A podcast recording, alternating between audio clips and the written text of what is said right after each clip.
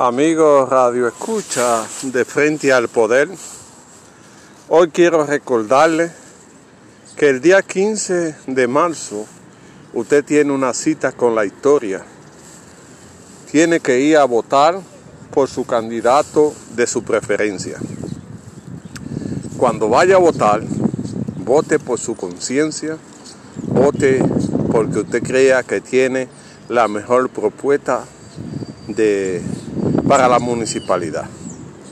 En el día de hoy queremos poner en el debate el diálogo político en la República Dominicana.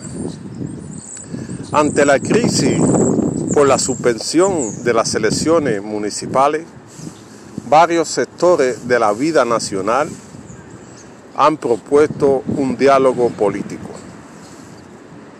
El que más hizo incidencia fue el expresidente Leonel Fernández como una forma de buscarle solución a la crisis electoral que afecta a la República Dominicana. También lo hizo el Consejo Nacional de la Empresa Privada, la cual el gobierno acató a través del Consejo Económico y Social, representado por Agripino. El expresidente Leonel Fernández descalificó el Consejo por ser parte del gobierno y que el gobierno no podía ser juez y parte en la solución del conflicto. Que había que buscar un juez imparcial para buscarle la solución a esta, a esta problemática. Desde el primer día de convocatoria tuvo que ser suspendida porque los jóvenes se apostaron frente a la Pucamaima con cacerola en mano y el, diálogo tuvo que ser cancelado. En el segundo día se invitaron a los jóvenes, pero como observadores, la cual no les gustó y se retiraron del diálogo y convocaron a su propio diálogo la cual fue exitoso con la participación de, todos los sectores políticos. En el diálogo convocado por el gobierno, noté la ausencia del sector sindical, donde en cualquier diálogo tiene que ser tripartito, gobierno, empresario, político y sector social, si no el diálogo está calimocho. Solamente se pudo ver la participación del PRM y el gobierno o el PLD en, en la búsqueda de esa solución. Dejar los otros sectores fuera es como quitarle credibilidad al diálogo. En este diálogo tienen que ponerse de acuerdo sobre las garantías electorales sobre el, nombramiento del fiscal electoral, una gente que sea independiente, que pueda aplicar la justicia en caso de delitos electorales. El diálogo ha sido un fracaso porque no está representado todos los sectores. La fuerza del pueblo dijo no y no participó en el diálogo convocado por el gobierno lo que con su ausencia el diálogo no tiene esa credibilidad. En todos los países el diálogo ha sido objeto para buscarle soluciones consensuadas a todos los conflictos. Hasta en los momentos de guerra el diálogo ha servido para buscar solución. Y en este momento de una crisis electoral el diálogo representa el camino y la solución a los problemas.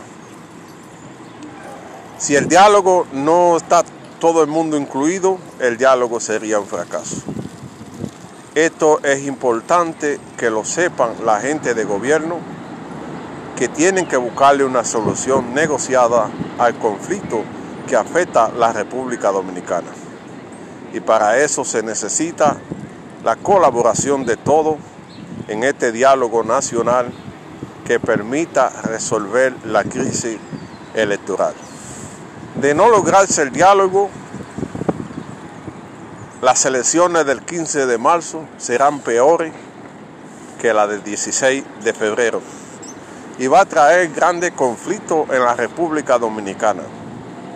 El pueblo puede movilizarse reclamando los derechos que hasta ahora lo han hecho pacífico. Hay una nación incrispada que quiere que se le busque solución a los problemas que afecta a la nación. Y era oportuno este diálogo para resolver esa crisis, pero un diálogo amañado no puede buscarse la solución a nada. Esperamos que los sectores se puedan poner de acuerdo antes de las elecciones en un diálogo sincero, transparente, con árbitro imparcial que permita solucionar la problemática que afecta a la nación. Porque el país está en crisis, la democracia está en problema y nosotros debemos plantear una solución consensuada que permita la gobernabilidad, la paz social en la República Dominicana. Hay un momento de incertidumbre, hay un momento difícil. Se debe respetar la voluntad popular. La gente está cansado que se le violenten sus derechos. Hay que respetar los derechos mínimos de la persona a elegir y ser elegido. Que el voto sea la consecuencia de la democracia. Que el voto sea quien represente a la población con los representantes que ellos quieren. Hay gente que se quieren quedar a la mala. Hay gente que quieren quedarse atento al dinero. Hay gente que no saben perder. Otros no están preparados para perder y esta era una oportunidad dialogada de poner freno a toda esa incertidumbre, de poner freno a aquellos que quieren quedarse a la mala, de poner freno para que no se violente la democracia. Esperamos que se puedan poner de acuerdo y que la solución sea pacífica y transparente y que el día 15 hagan garantías electorales que las elecciones se lleven ante la Constitución, secreta, transparente y sin ningún tropiezo, porque todos debemos aportar al fortalecimiento de la democracia dominicana, porque sin democracia no hay nación. Y la única, el único sistema de convivencia entre seres humanos es la democracia. Y eso hay que cuidarlo.